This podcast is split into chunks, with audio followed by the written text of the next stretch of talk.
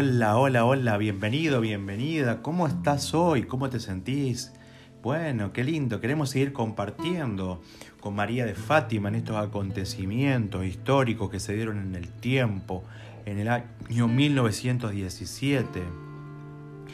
Y bueno, queremos caminar porque María nos sigue visitando en este mes de mayo, profundizando en este misterio mariano que nos lleva a Jesús, a poder profundizar hoy en nuestra vida de fe, caminando, caminando con, tus alegrías, con tus tristezas, con tus luchas, con tus ganas de seguir creciendo en la fe, en la esperanza, en el amor.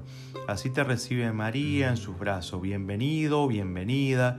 Sentite como en tu casa. Este es un espacio para que disfrute y podamos acompañarte en el camino de la travesía espiritual mariana, que es la vida misma María nos invita siempre a vivir con radicalidad nuestro amor hacia Jesús, porque quiere que hagamos experiencia del reino de Dios, que ya está en medio de nosotros, que ya está sucediendo en medio de la vida y de la, y de la tuya, de la mía, de tu vida.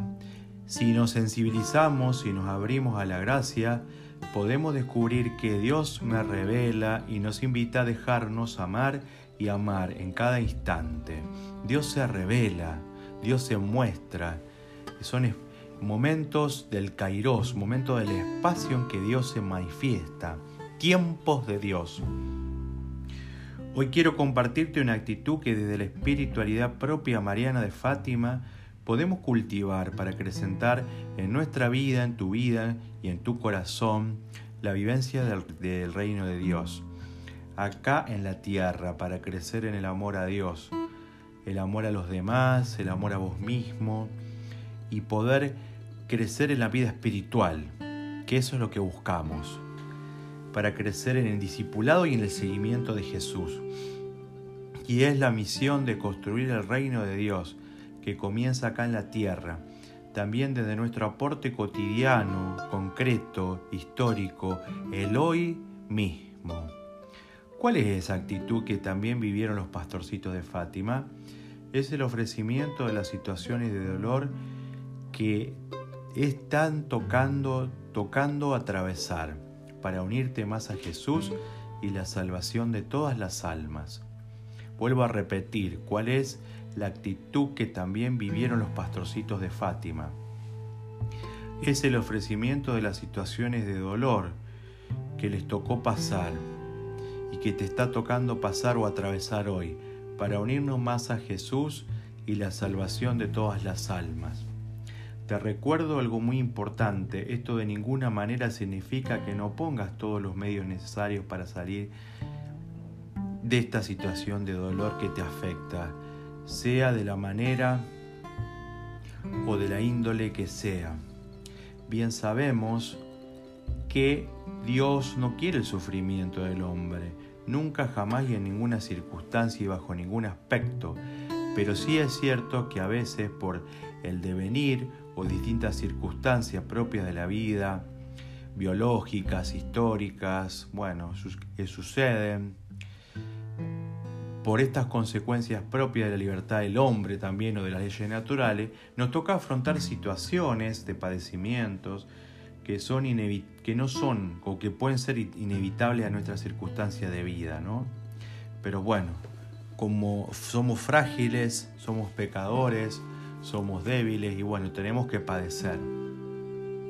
¿Cuántas veces nos toca afrontar una difícil situación económica, una persona que nos cuesta amar en el trabajo, algún padecimiento físico que no podemos evitar, etcétera? ¿Cuántas, cuántas circunstancias, situaciones, acontecimientos?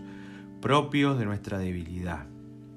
La invitación a ofrecerlo no tiene que ver con una perspectiva sacrificial, en donde yo me ofrezco mi dolor a cambio de algo, como por ejemplo la salvación de las almas. No es así. Jesús ya lo hizo esto por amor, por cada uno de nosotros para que ahora podamos vivir en libertad y alcanzar la eternidad, el cielo que queremos nosotros participar. La invitación a ofrecerlo se vincula a descubrir belleza en medio del caos, una virtud muy evangélica que puede cambiar nuestra manera de ver la vida y ayudarnos a disponer, a descubrir el reino que, que está aconteciendo en medio nuestro, en tu vida, en la mía, en el propio mundo.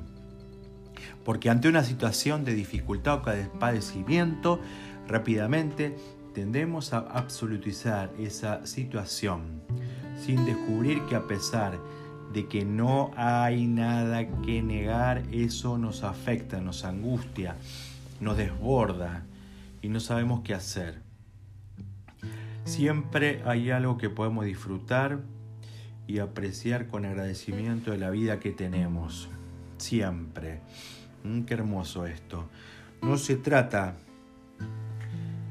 de que, no sé si te pasa a vos, pero muchas veces me pregunto, ¿cuánto tiempo del día paso quejándome por situaciones que no tengo bajo mi control?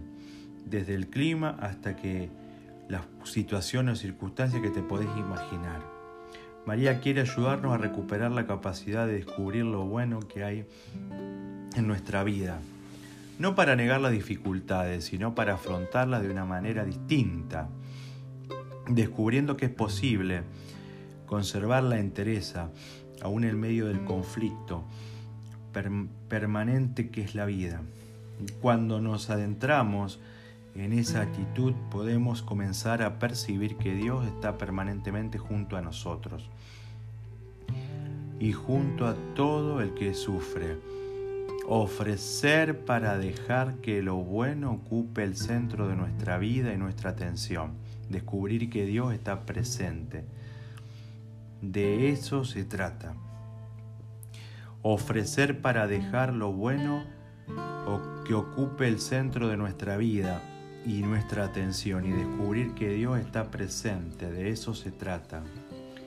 Para poder descubrir la presencia de Dios, ayudar a que otros puedan también percibirla.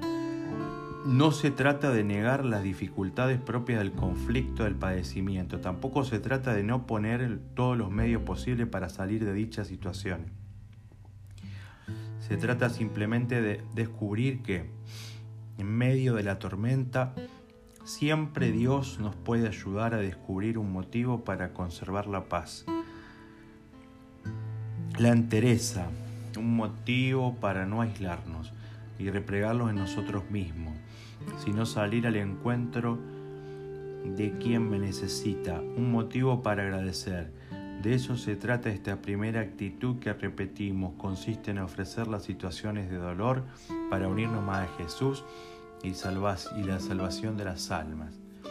Vuelvo a repetir este ofrecimiento ofrecer las situaciones de dolor para unirme más a Jesús y la salvación de las almas. Qué lindo esto, ¿no? Aprender a descubrir, a vivir con la fragilidad, con el dolor, con, la, con todas estas situaciones. Queremos nosotros este, que podamos hacer este camino. Pidamos al Señor esta gracia ¿no? de crecer en esta espiritualidad mariana en Fátima. Qué lindo, ¿no? y queremos culminar con esto, ¿no? Pidamos a María que nos haga susceptibles al reino de Dios que está presente en medio del, del conflicto de la vida. Está ahí gestándose, está como semillas que hay que hacerlas crecer, mostrándonos que siempre hay belleza o bondad en medio de toda tormenta, que siempre es posible de su mano y de la mano de su Hijo.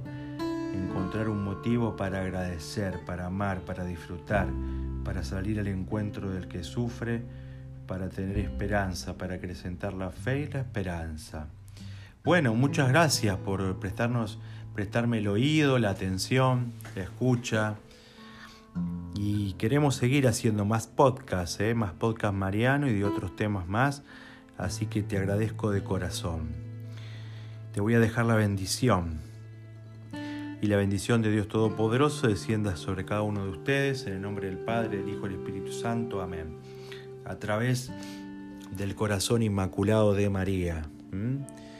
Mis bendiciones, una muy buena jornada y sigamos orando a María de Fátima.